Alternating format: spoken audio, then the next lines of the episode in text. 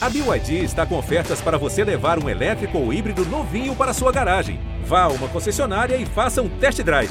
BYD, construa seus sonhos.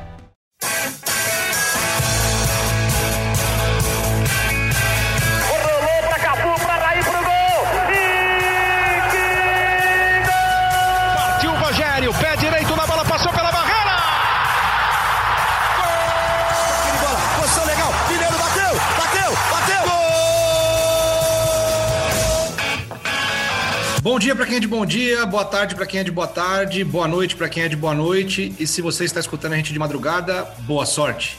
Eu sou o Leandro Canônico, editor do GE, e esse é o podcast GE São Paulo 126. Bom, a discussão, a única discussão possível no episódio desta quarta-feira é: o São Paulo acertou em levar time reserva para jogar contra o 4 de julho do Piauí na primeira partida das, da terceira fase da Copa do Brasil, ou errou muito e está correndo um sério risco de passar por um vexame sendo eliminado no Morumbi. Eu digo que é a única discussão possível porque depois dos, da derrota por 3 a 2 de virada, o São Paulo começou perdendo, virou o jogo com dois gols do Éder e depois tomou outros dois, tomou o empate e a virada, num jogo muito estranho, um jogo muito sem alma, né? Mas que quem definiu muito bem foi o nosso Caio Domingues, a voz da torcida aqui no GE. Que ele, eu vou deixar já o microfone aberto para ele antes de falar com o Eduardo Rodrigues e José Edgar de Matos, setoristas do GE. Mas o Caio definiu muito bem. Foi o jogo de quem contra quem, Caio? Seja bem-vindo. Bom, primeiro, boa tarde, boa noite, bom dia a todos aí. Cara, é, a minha impressão é que parecia um jogo de churrasco dos amigos do Éder contra os inimigos do Orejuela, né? Os amigos do Éder, porque foi o único que teve algum destaque ao lado do Wellington, e os inimigos do Orejuela, porque era a bola, os adversários, os próprios companheiros. Gramado horroroso, árbitros atrapalhadíssimos. E eu não, eu não tenho medo nenhum de falar, cara. Para mim, uma das piores partidas do São Paulo que eu me lembro. Eu acho que não dá pra gente contestar a estratégia, não dá para ser engenheiro de obra pronta. Eu acho que o Crespo acertou de mandar. São Paulo, com esse time que estava em campo, tinha obrigação de fazer algo muito melhor do que foi feito. Para mim, foi uma vergonha, não a estratégia, nem o técnico, mas sim a atuação de 90% dos jogadores que estavam em campo. É, o que, o que eu acho, assim, é, eu acho que era obrigação vencer com qualquer time, né? Ah, como você disse. Mas eu acho que a partir de agora, eu acho que foi o último jogo que o São Paulo poderia né, ter essa estratégia. Eu acho que a partir de agora já deu tempo de dar descanso para todo mundo, de fazer todos os testes. Eu acho que a partir de agora o São Paulo tem que jogar é, com força máxima, tanto no Brasileiro quanto na Copa do Brasil e, obviamente, na Libertadores. Queria saber a opinião do Eduardo Rodrigues, nosso violeiro aí. Por favor, Dudu, seja bem-vindo e fale o que você achou de São Paulo 2, 4 de julho 3. Fala, Lele, que prazer ter você de volta, hein? Você sempre desaparecendo aqui nos nossos podcasts, então é sempre uma honra quando você apresenta, a gente sente sua falta. Fala, Caio, fala, Zé. É, eu queria primeiro é, situar aqui, né? Primeiro falar sobre essa frase maravilhosa do Caio que eu assisti ontem. O vídeo saiu um pouco tarde, né? Saiu lá pela uma, uma e pouca da manhã. Mas eu assisti e os amigos de Éder, inimigos de Orejuela, foi sensacional. Foi algo muito bem sacado achei que realmente resumiu bem o que foi a partida do São Paulo. Respondendo a sua pergunta, Lele, é, eu acho que o, o, Crespo acertou sim mandar o time reserva, eu acho que ele não errou. Quem errou é, foi o coletivo do São Paulo, que não, não se encaixou.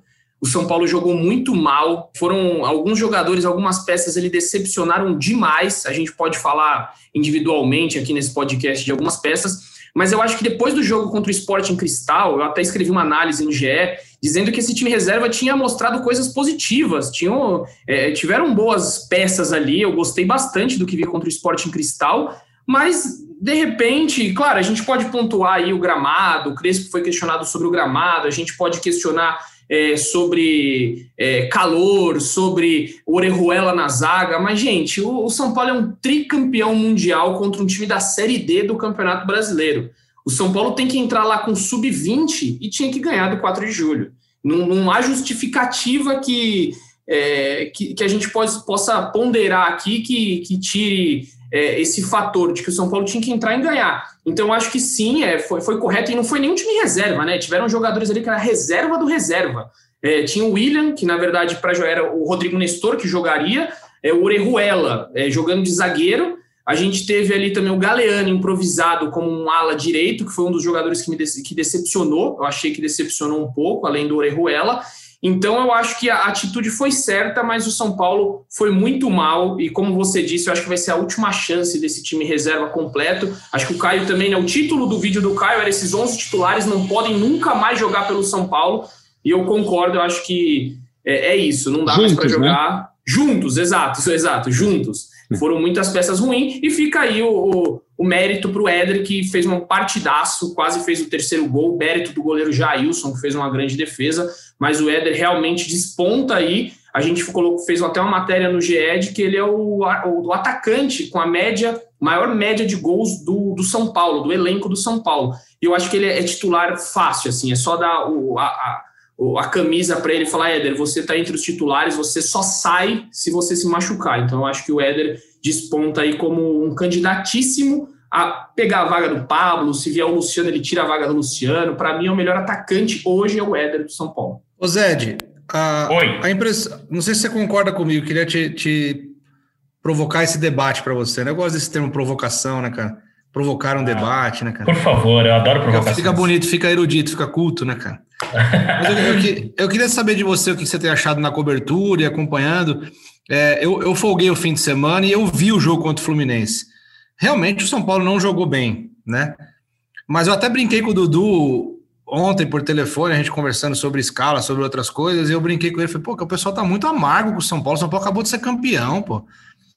Sabe assim, ganhou, ganhou do, um dos principais times do país, que, foi que é o Palmeiras, com força máxima, sabe? É, não jogou bem contra o Fluminense, mas pô, poderia, poderia ter ganhado o jogo, né? E faz parte, o Volpe fazer boas defesas, o São Paulo contar com a sorte faz parte também, como o Fluminense também contou. E poderia ter ganhado porque, pelo que eu vi, pelas análises que eu vi dos, de quem entende de arbitragem, foi pênalti no Rojas ali, né? Acho que foi no Rojas o lance, né?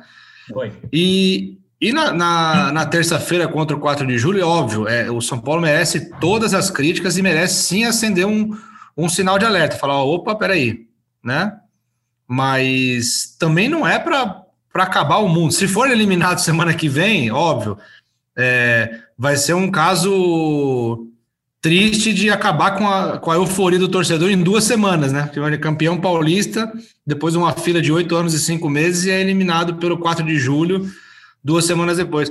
Mas você acha que o São Paulo tá, tá encantou tanto que agora a cobrança também está um pouco desmedida, assim, porque eu não, eu não vi nada de, de, Repito, não achei que o São Paulo jogou bem contra o Fluminense, mas achei um jogo normal de Campeonato Brasileiro. Contra dois times de Série A que estão bem na Libertadores, que o Fluminense sempre complica para o São Paulo. O Fluminense começou a complicar para o São Paulo, talvez o Caio, como torcedor, vai lembrar, num jogo que o São Paulo poderia ser campeão brasileiro antecipado em 2006 e o Fluminense empata com o São Paulo. Tinha até o Thiago Silva ainda no Fluminense. O Fluminense empata. Foi no dia da morte do Marcelo Portugal Gouveia esse jogo. Um a um, né? Um a um. O Fluminense adiou o título do São Paulo. Depois o São Paulo viria a ser campeão. Estava muito na frente. Mas assim, eu achei um jogo ok. Assim, só assim, na terça-feira realmente, né? O, o São Paulo C, o São Paulo B, o São Paulo A, uma mistura dos três São Paulos é, não poderia perder do, do 4 de julho. Mas também tem, se tivesse o VAR, a história poderia ser outra. Você acha que está um pouco. Assim, o São Paulo encantou tanto nesse começo de trabalho com o Crespo, um treinador é, estrangeiro, que o sarrafo foi, ficou mais alto e agora qualquer coisa que dentro da normalidade é mais cobrado? É, primeiramente, boa tarde, boa noite, boa madrugada, boa manhã, enfim, se você escuta a gente daqui do Brasil, da China, do Japão, da Europa, Sempre um prazer estar ao lado de você, Canônico. Quero já me apresentar ao Caio. Seja muito bem-vindo ao nosso podcast. Vida longa as suas participações aqui. Você vai ver que é um ambiente muito bacana, apesar do Edu. Brincadeira, o Edu é demais. Mas, cara, eu acho que é meio automático o sarrafo subir. Mas é, também houve um encantamento até exagerado, de certa forma, com o trabalho do Crespo, mas, porém, não desse este podcast dessas pessoas que estão aqui. A gente sempre foi muito ponderado nesse sentido de tratar o trabalho do Crespo como ele deve ser tratado. É um trabalho promissor e que vem se consolidando. O Crespo não tem nem seis meses de trabalho no São Paulo. Isso é muito pouco para um treinador. E mesmo assim ele conseguiu, conseguiu um título tirar o São Paulo da fila, que é, que é excelente e que antecipa muito do planejamento que ele teria e que a diretoria teria sobre ele. Mas sim, é, o próprio Crespo tratou a derrota de ontem como um acidente de percurso, mas eu considero que é um acidente de percurso que tem que ser olhado com atenção. E acho que o Caio explicou muito bem no vídeo dele, eu concordo absolutamente, que quando o nível competitivo aumenta um pouco, talvez esses, esses 11 juntos sejam, não sejam suficientes. Embora o nível competitivo contra uma equipe da Série D seja questionável e o São Paulo deveria ter vencido e jogado melhor, com os 11 que estavam em campo ontem, é, o São Paulo ainda tem a possibilidade de reverter isso no Morumbi, tem todas as condições de reverter isso e fazer dois, três gols e, e passar de fase na Copa do Brasil. Mas é um jogo para se chamar a atenção de que nem sempre, ainda mais com que foram quase mais de 15 jogadores que ficaram fora do jogo de ontem, nem sempre é, o elenco vai ser suficiente para abrir mão né, de, de, de, uma, de, partidas que poderiam sugerir como coisas, como, como um cenário mais facilitado para o São Paulo.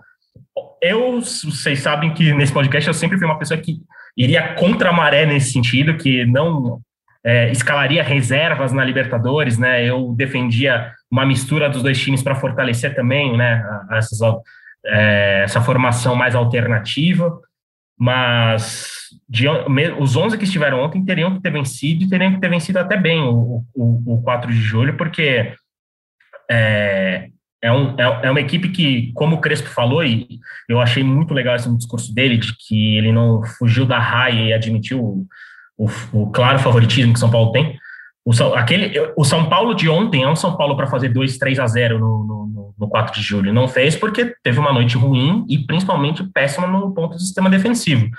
Mas é um acidente de percurso. Não há que se fazer um enorme drama e questionar o trabalho do Crespo em relação a isso, até porque essa decisão de utilizar reservas em partidas de meio de semana não é nova. Não foi a primeira vez que ele fez isso. E quando ele já fez isso, apesar de eu, né, eu se eu fosse o treinador, não seguiria essa estratégia, ele obteve resultados. Então, é, é, é, a crítica poderá ser maior e ser diríamos, ter o tom mais elevado se essa derrota provocar eliminação no Morumbi. O que, sinceramente, acho que muito difícil de ocorrer, mesmo se o Crespo levar os 11 que atuaram né, no Piauí a campo na próxima terça-feira. É, uma, é, uma, é um acidente de percurso que deve ser observado pela, pela, pela questão da formação desses 11, que a gente já viu que nos últimos jogos é, não, não tem rendido como deveriam ter rendido, e principalmente são 11 jogadores numa formação que mostra fragilidade defensiva muito grave, principalmente na bola aérea. Os três gols de ontem é, não foram é, simbolizam uma máxima que vem acontecendo nos outros jogos com essa formação.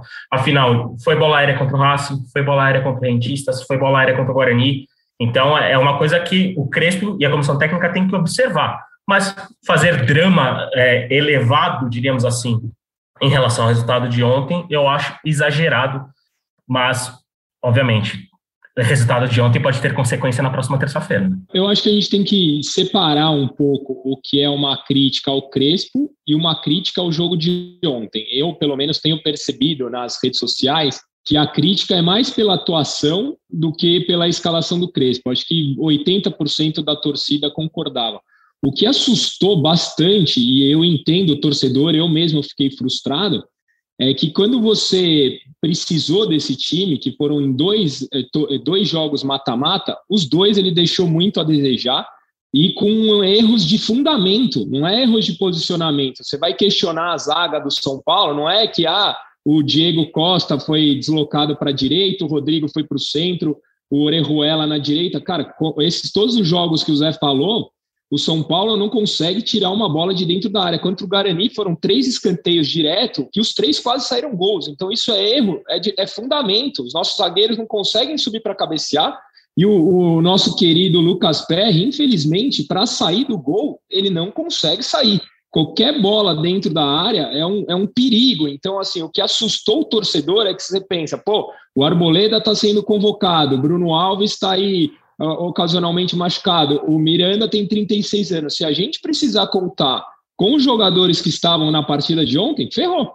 Eu acho que a, a, questão que o torcedor tem reclamado é isso, que a gente viu que quando precisa contar com alguns dos que estavam em campo, e leia-se o Vitor Bueno, mais uma vez, apagadíssimo, o Hernani saiu todo mundo frustrado, porque a gente ficava aqui batendo, ó, oh, precisa dar oportunidade, precisa dar oportunidade. Ele teve essa oportunidade contra um adversário relativamente mais fraco, que dava oportunidade para ele criar e criou muito pouco, uma bola ali, um chute na trave. Então, acho que a torcida não está criticando o Crespo, mas sim a forma como o São Paulo atuou ontem e, e a necessidade numa eventual é, uma, a possibilidade de uma eventual utilização desses jogadores, sabe? Acho que ficou todo mundo assustado com o que foi visto. Lele, posso fazer só duas, duas críticas? Não, claro. mas duas ponderações aqui sobre o Crespo, que a gente pode observar mais ainda é recente. Claro, e, e é até mas... bom que o tema vai ficar no Crespo, que depois eu quero, eu quero propor um outro debate aqui rapidinho. Pode falar. Depois eu complemento também. Eu, eu acho que ele, ele ontem, é, no caso na, na terça-feira,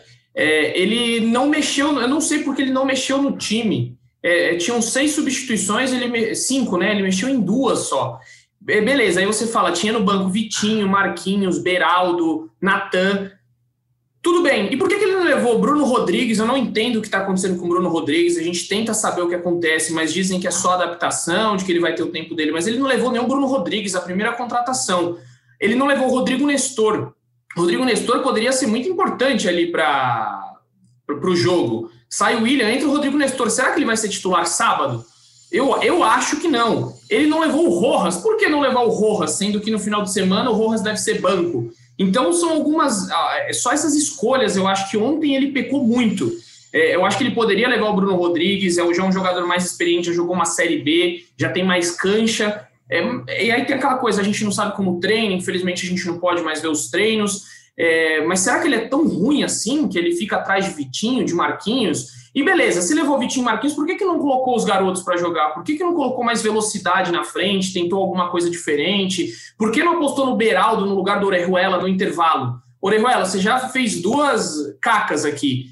Fica no banco aqui que o Beraldo vai entrar, e Beraldo, vai lá, você é garoto, tem sua chance. Então essas escolhas ontem me deixaram um pouco encucados, assim, com... Ele não é o Cuca, mas me deixou encucado com o Crespo, é, então, só essa, essas duas ponderações. Substituições e quem ele levou para o Piauí. Eu acho que ele poderia ter deixado um banco mais reforçado. Você olhava no banco do São Paulo ontem e não tinha opção. E é justamente essa é, é uma questão que eu sempre defendi nesse sentido dessas, dessas estratégias que deram certo. Afinal, o objetivo final do São Paulo era ser campeão paulista e São Paulo foi campeão paulista com todos os méritos. Né, com os titulares atuando e sobrando nas quartas e na semi, sendo competitivo no primeiro jogo contra o Palmeiras e no Morumbi fazendo a lição de casa, digamos assim, e vencendo o atual campeão da Libertadores, né? O São Paulo quebrou o jejum, ganhando do atual campeão da Libertadores, o que é muito, muito grande. E, e, e eu acho que passa muito isso pelo Edu, porque é, o, o que a gente ouve bastante é que esse pessoal de Cotia, os meninos de Cotia, vem ganhando confiança do Crespo, é, por, pelo trabalho do dia a dia mesmo. Há uma, há uma, uma relação muito mais próxima, né? uma relação muito direta do, do, do sub-20, né, principalmente, com, com o trabalho do dia a dia na, no CCT da Barra Funda. E se esses garotos foram levados para lá, foram porque foram observados pela comissão técnica e aprovados, principalmente em cima da primeira contratação do ano, que é, que é o Bruno Rodrigues, como ele falou. E a minha crítica ao Crespo ontem então, vai muito pelo caminho que o Edu, que Edu comentou sobre, sobre não mudar algumas coisas, mas volto a falar, são críticas ao trabalho são desmedidas completamente e, e pode ter uma discordância em relação a essa postura de levar 11 ou não, mas é, não, não, cabe uma crítica, qualquer crítica pesada em relação a isso. E eu, sobre o que o Caio falou, acho que essa também é um ponto muito assustador, porque essa questão individual dos jogadores, é, de alguns nomes, né, que alguns até foram citados aqui, é uma coisa que vem se tornando recorrente. Por exemplo, o Hernanes. O Hernanes é um cara que teria a possibilidade de ter a renovação automática do contrato se atingisse uma meta X de jogos, né? O Hernandes não vai atingir essa meta X de jogos e parece que cada vez vai atuar menos, porque quando o jogo exige uma competitividade maior, o Hernandes cai muito. Ele começa bem, vai caindo, vai caindo, vai caindo, vai caindo, e, e é um cara que poderia ser importante, mas que não tem aproveitado as chances. Então, é, é, é, também uma, no fim das contas, é uma balança sobre com quem que o Crespo vai poder contar no resto da temporada. Afinal, tem mais 37 jogos de Campeonato Brasileiro pela frente, e o São Paulo tem como objetivo lutar pelo título do Campeonato Brasileiro. E, e, então, o que eu quis dizer de ser é, um alerta, digamos assim, né, ser um acidente de percurso, mas servir como alerta, é muito nisso, porque são nesse, nessas oportunidades que você vai observar com quem você vai poder contar numa hora em que precise. E, por exemplo, o próprio Rodrigo Nestor acho que pode ser um exemplo, porque foi um cara que o Crespo, digamos assim, criou um pouco mais, né, tipo, deu mais oportunidades, e é um cara que já se mostra importante. E, e, e aliás, Edu, o, o Nestor deve ser titular no fim de semana, porque o Liseiro está na seleção olímpica, né? Então, acho que deve, deve, deve aparecer. Mas é, é, é, muito isso. É um resultado que pode prejudicar o ano de São Paulo, porque a Copa do Brasil é a competição mais lucrativa do ano e o São Paulo precisa arrecadar, o São Paulo necessita pensar nesse lado financeiro. E, e, é uma derrota que obriga o São Paulo a ganhar de dois gols de diferença. Vai acontecer? Eu imagino que dificilmente não vai acontecer de São Paulo passar.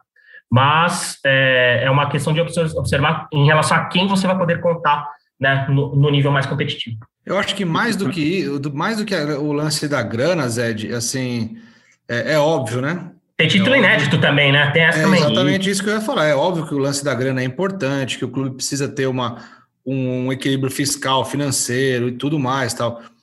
Mas o mais importante disso tudo é ganhar uma Copa do Brasil, que é um, que é um título inédito, sabe? É, sem dúvida, sem dúvida. Sem é, dúvida. Um, é um título que, que no ano passado, né? O Casagrande, nos comentários dele depois, ano passado, ele bateu muito nessa tecla assim de que o quanto o jogo, a eliminação para o Grêmio na semifinal da Copa do Brasil, pesou para o São Paulo e realmente pesou, né?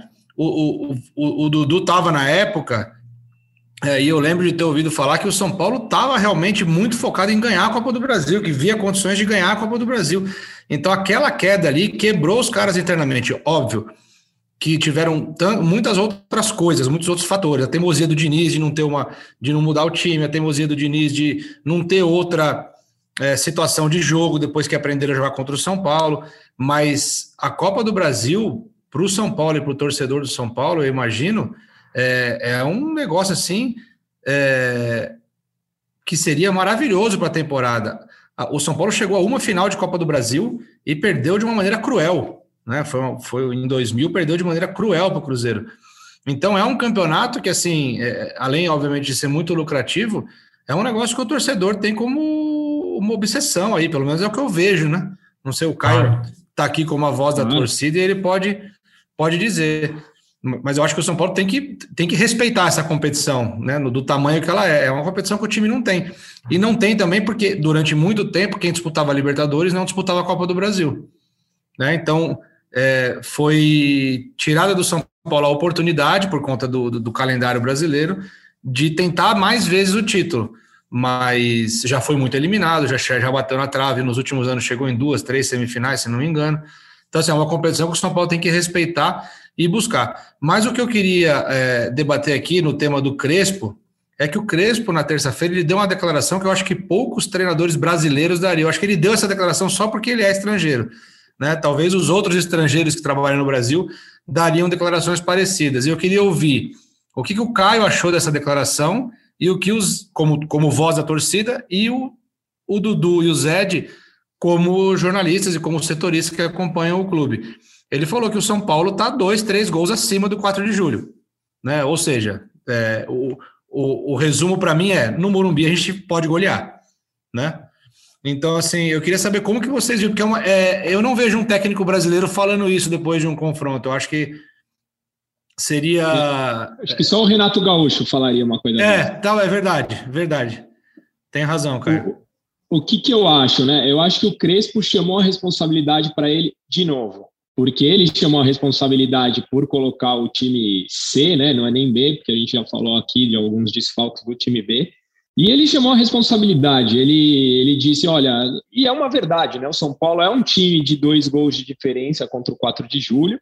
Ele está dizendo que a gente tem condições de fazer, e se não fizer, vai ser uma catástrofe, que é uma verdade. Eu, o, que, só para completar o que você estava falando, você fala, ah, Copa do Brasil, pô, realmente é o sonho de todo torcedor São Paulino, é o que todo mundo gostaria. Mas em 2021, a nossa conta está paga. A gente já fez o que a gente precisava em 2021, que era ganhar o título. A única forma de que se criar uma crise interminável no São Paulo é ser eliminado pelo 4 de julho. Cair para um Inter, cair para um Flamengo, cair para um Atlético Mineiro, eu não acho que geraria uma crise em 2021, porque a nossa missão está cumprida, que era um título. Então, o que vier é lucro. Agora, cair para o 4 de julho será uma crise sem tamanho. E o Crespo, sabendo disso, está chamando a responsabilidade, até gerando uma confiança para o torcedor, gerando uma confiança para o seu grupo, que é importante, que é o papel que ele tem que fazer, porque o São Paulo vai ter que ganhar de dois gols. Isso assim, é, é, é inegociável. Qualquer coisa diferente disso tem que apanhar no bom sentido todo mundo. Então, eu acho que o Crespo fez certo, cara. Bancou uma verdade. É, e, eu concordo com ele, acho que não é nem dois ou três. O São Paulo pode ganhar de quatro, cinco desse, desse time, e acho que vai fazer isso se colocar o time titular, então é, a chance é muito grande disso acontecer. É, vai ter aí, enfim, é um time completamente diferente, um time organizado, Claro que aquele jogo contra o Fluminense deixa uma pulga atrás da orelha, mas eu acho que não é, não é para tanta preocupação. Claro que eu já, eu já vi alguns relatos aí nas redes sociais. Ah, e se o 4 de julho vier todo fechado e o São Paulo não conseguir é, furar o bloqueio do 4 de julho? É, eu acho que uma hora esse time vai cansar é, do 4 de julho. A gente acompanha a Copa do Brasil há um tempo aí.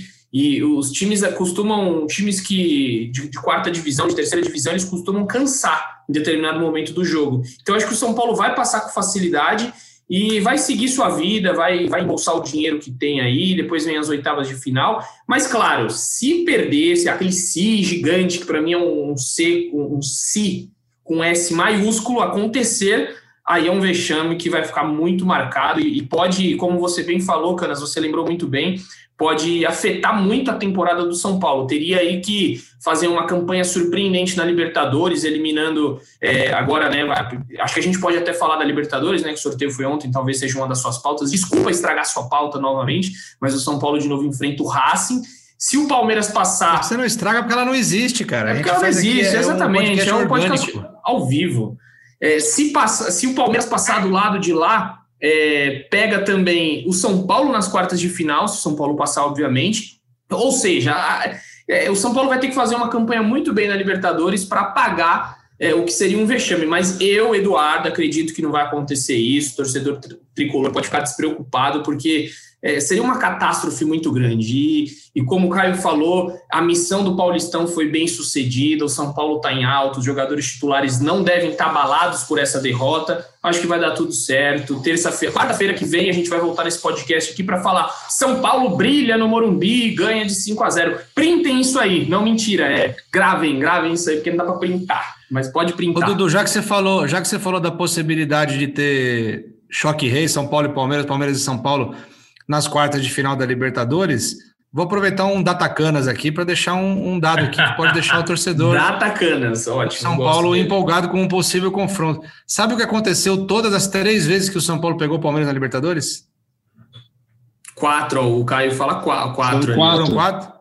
Quatro finais. E, data, e três Datacanas. Ah, é, porque teve a, a de 2006. 2006. Não, foi, 2006. Foi do Cicinho, não foi? 2006? Não, foi, mas foi não, 93. 2005, 2005 foi do Cicinho, é isso, é. é 2006. 2006 a gente eliminou e foi para a final. São quatro, quatro vezes que a gente pega o Palmeiras, quatro finais e três títulos.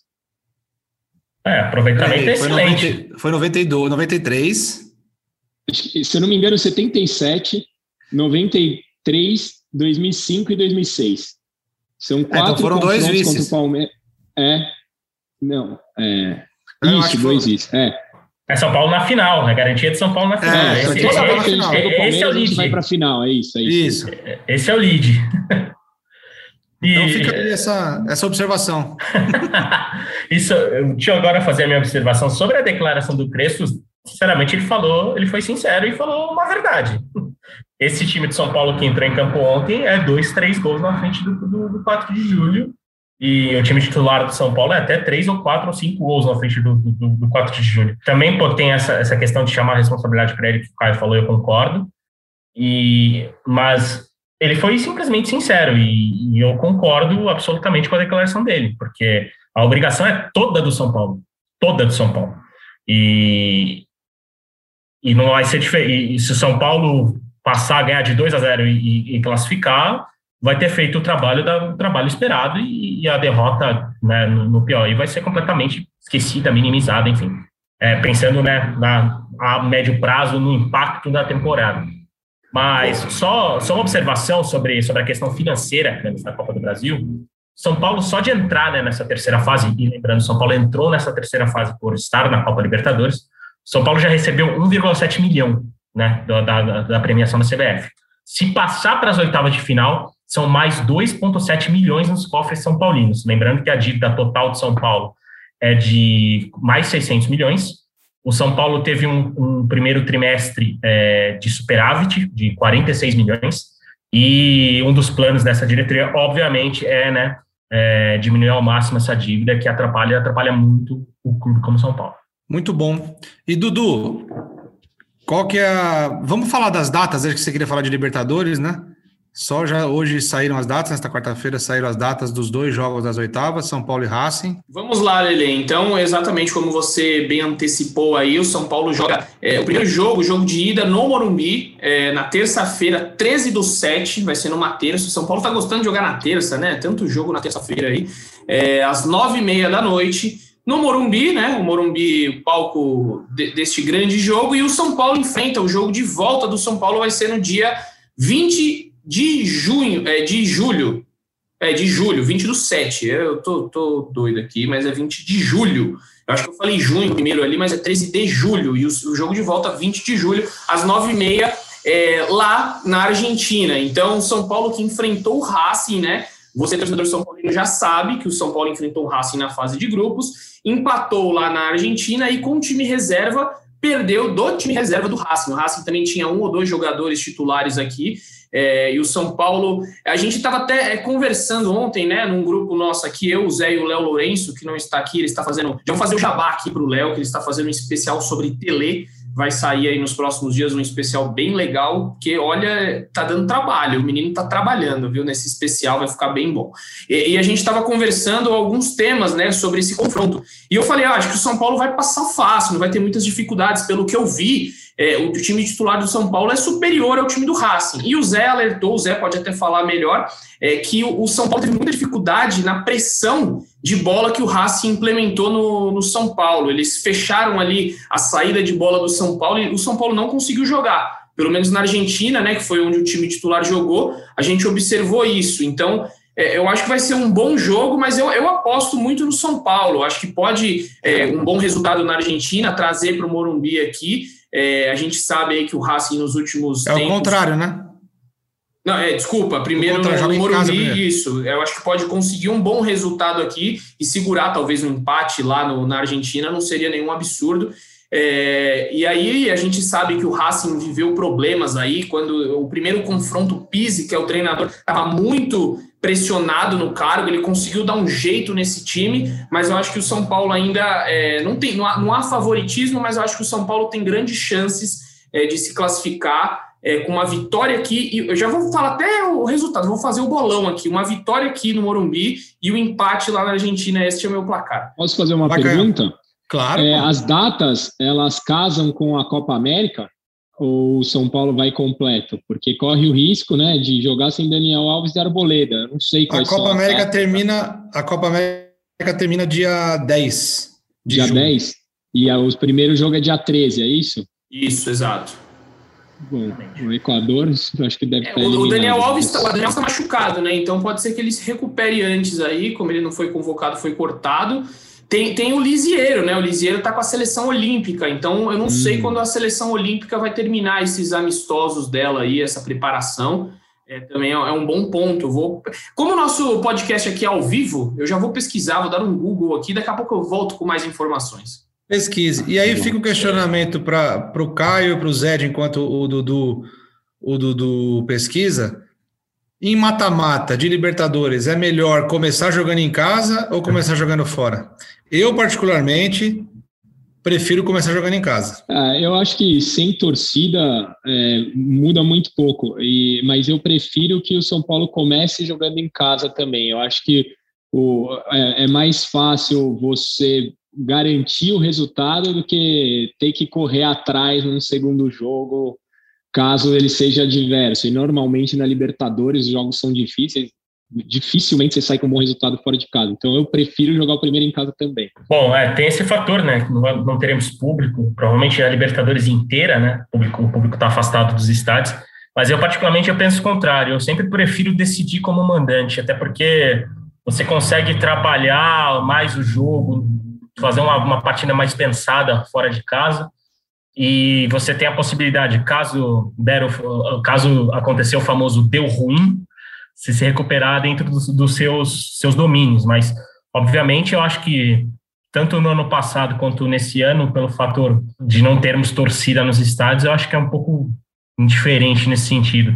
Óbvio que tem a questão do gramado, que os jogadores estão mais acostumados a, a, ter o gramado, por exemplo, do Murumbi, que é uma grama diferente do que tem no cilindro em Avexaneda, mas é, eu, prefiro particularmente decidir em casa, mas óbvio, é, são, são também raros, não vou dizer raros, né, não pode ter um, uma operação matemática, uma porcentagem para falar aqui né, agora nesse momento, mas também é difícil, não são muitos os casos em que uma equipe sobre, sobre tanto no primeiro jogo que é, não consiga rever, é, reverter ou reagir no segundo. Mas, como não tem público, né, e o São Paulo, se tivesse público, sofreria muito em Avexaneda, assim como o Racing também sofreria com 50, 60 mil pessoas no Morumbi na, volta, na, na ida, né, no caso.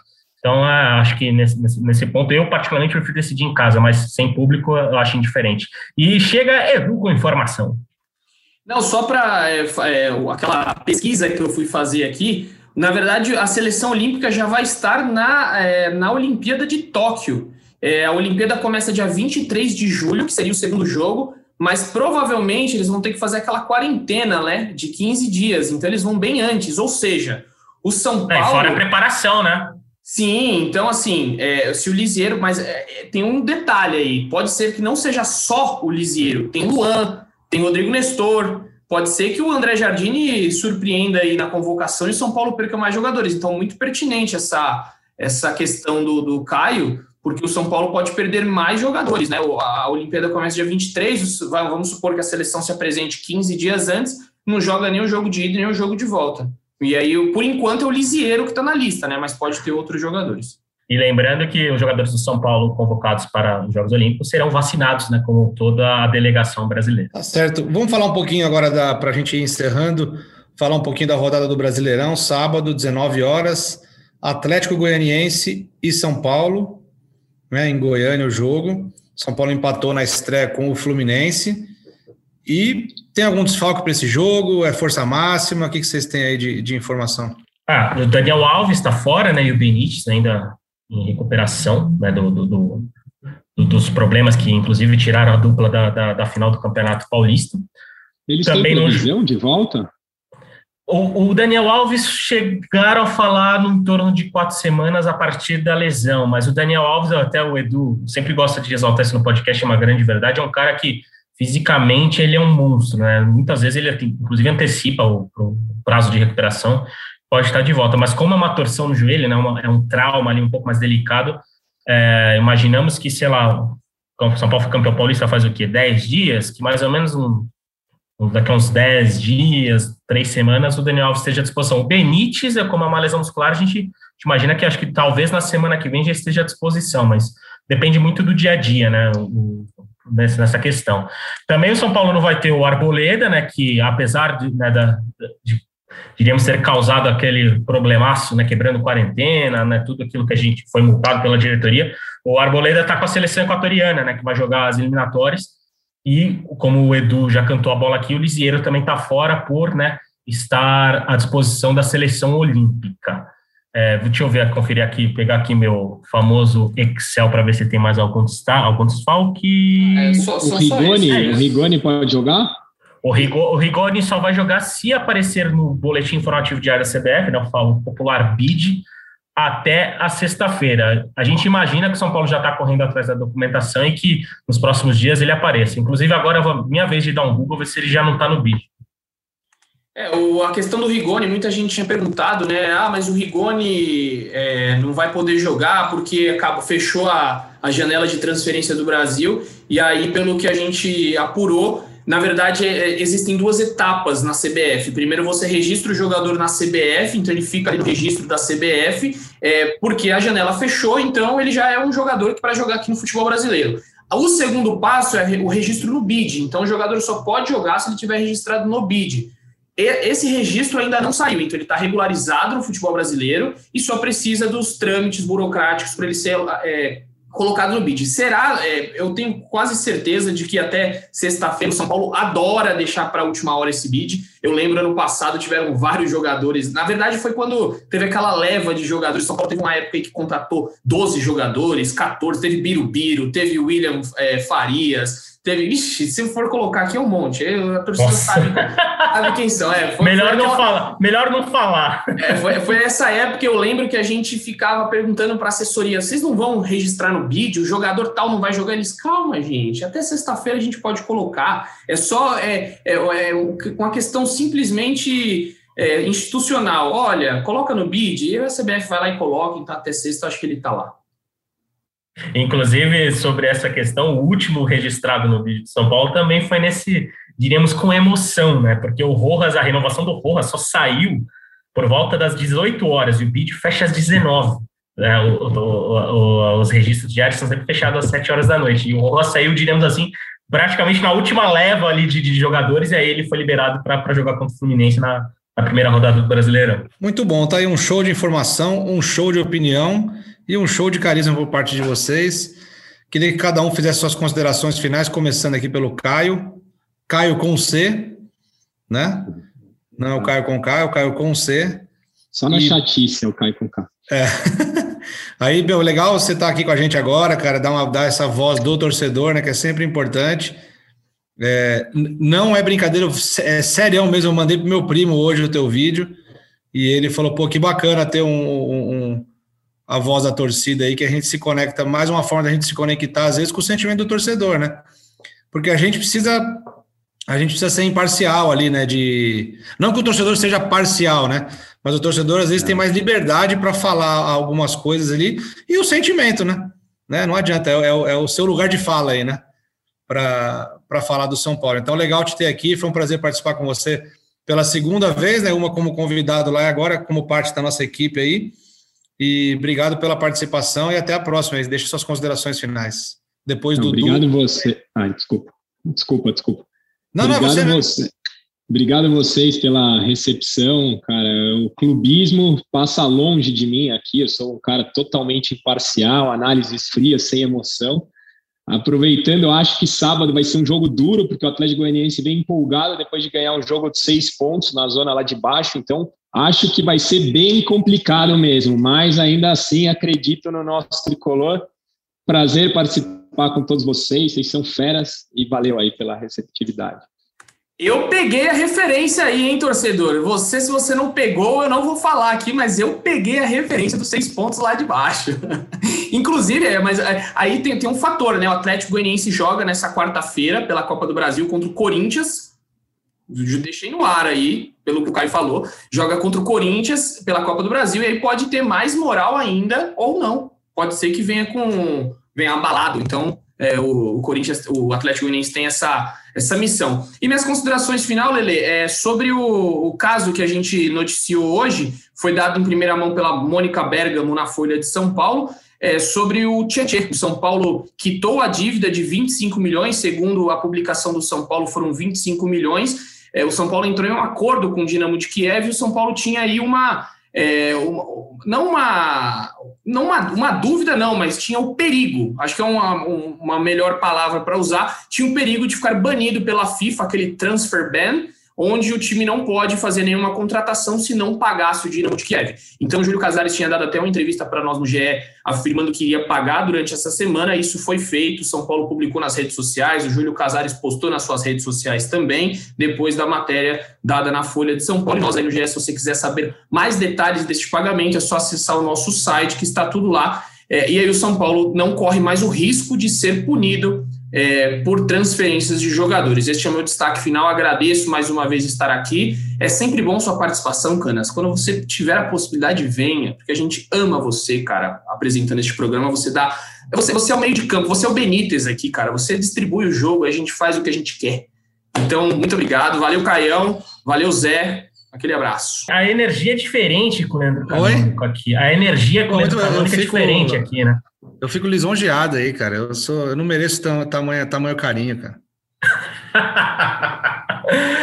Bom, é, vou fazer aquele tradicional giro por outras modalidades no meu destaque final, né? Lembrando que é, eu já conversei com, com, com o pessoal da diretoria, o São Paulo ainda vai analisar como que vai ser o investimento no basquete masculino, né? O São Paulo deve perder o Jorginho, Jorginho foi um dos grandes destaques né, da, da, da, equipe no NBB, aliás, campanha histórica do time no NBB, né? Foi vice-campeão, perdeu do Flamengo, que é o melhor time do país há muitos anos, a gente, né, seria muito difícil o São Paulo encarar de frente do Flamengo, mas fez uma campanha maravilhosa no NBB. Jorginho pode estar de saída do São Paulo, ainda né, vai, vai se definir. E o plano, né, se vai diminuir investimentos, se vai seguir, se vai aumentar, ainda vai ser definido né, pela diretoria. O Sub-17 também, né, o futebol Sub-17, né, o São Paulo é terceiro colocado no Brasileirão, também enfrenta o Atlético Goianiense nessa rodada, o jogo lá em Goiânia, fora de casa, na segunda-feira, às três da tarde. E para o torcedor São Paulino que está sentindo a, a, falta de se emocionar em um clássico, o São Paulo Feminino tem só dois na sequência, né? O São Paulo Feminino, que é o quarto colocado na tabela né, do Brasileirão, com 22 pontos, enfrenta o Corinthians nesse fim de semana, né? aliás, nessa semana, na quinta-feira, quinta-feira também conhecido como amanhã, a partir das 18 horas, lá no CT Laudo Natel, lá em Cotia. São Paulo e Corinthians duelam pela 12 rodada da fase de classificação. E aí, no fim de semana, no dia 6, São Paulo e Palmeiras, com o mando do Palmeiras, possivelmente no Allianz Parque. Vamos, vamos ver como que vai ser a tabela, se vai ser no Allianz Parque ou se vai ser no interior de São Paulo. Mas uma sequência de clássicos aí pro, pro torcedor São Paulino se, se voltar a ter, sentir esse friozinho na barriga com o futebol feminino de São Paulo. Canas, deixar aquele abraço para você, um abraço para o Caio, seja muito bem-vindo, prazer ter, estar com você aqui. Aquele abraço para o meu querido amigo Eduardo. E aquele, eu vou deixar aquele recado final que você sempre faz, né, exaltando a ciência e a necessidade de vacinas, porque né, um dia sairemos dessa e o Caio, o Caio vai conhecer nosso estúdio lá na Globo, né, para a gente fazer todo mundo presencialmente e depois bater aquele, aquele rango no fama ali, aquele grande restaurante que temos na, na, na, dentro do, da nossa querida emissora. Aquele abraço para você, Canas, para todo mundo e forte abraço até a próxima. É isso aí, estamos todos cansados de abraços virtuais, né? A gente precisa da energia do povo, né, cara? Um abraço coração com coração. Né? O Caio não, não deve ter. Se ele ouviu, ele não deve lembrar também. Mas eu sempre eu sou um adepto do abraço coração com coração, cara, que é do lado esquerdo do peito, né? Que você encaixa coração com coração e troca essa energia gostosa com as pessoas que você ama e também com aquelas que de repente, de repente a gente dá uma falsidade aí. Também faz parte, pelo menos a gente troca uma energia positiva. Mas estamos cansados de tanta distância, mas cientes também da necessidade de continuar em distanciamento social, continuar usando a máscara e o álcool e gel, porque é o tripé aí que salva salva vidas e a gente vai precisar mesmo que vacinados por mais um tempinho até que uma grande porcentagem da população esteja toda vacinada para a gente diminuir a circulação desse vírus que tanto, tantas mortes causou. É, eu agradeço vocês aí pela parceria, pela, por mais essa hora de conversa aí, muito bacana estar com vocês. São Paulo volta a campo sábado, 19 horas contra o Atlético Goianiense pelo Campeonato Brasileiro e depois na terça-feira no Morumbi recebe o 4 de julho pelo jogo de volta da terceira fase da Copa do Brasil. Então, semana de jogos importantes para o São Paulo. E vamos em frente, a gente volta é, na segunda-feira que vem com mais podcast GE São Paulo. Eu sou Leandro Canônico, editor do GE. Esse foi o podcast GE São Paulo 127 e eu termino, como sempre, com um beijo no coração e um abraço na alma de cada um de vocês.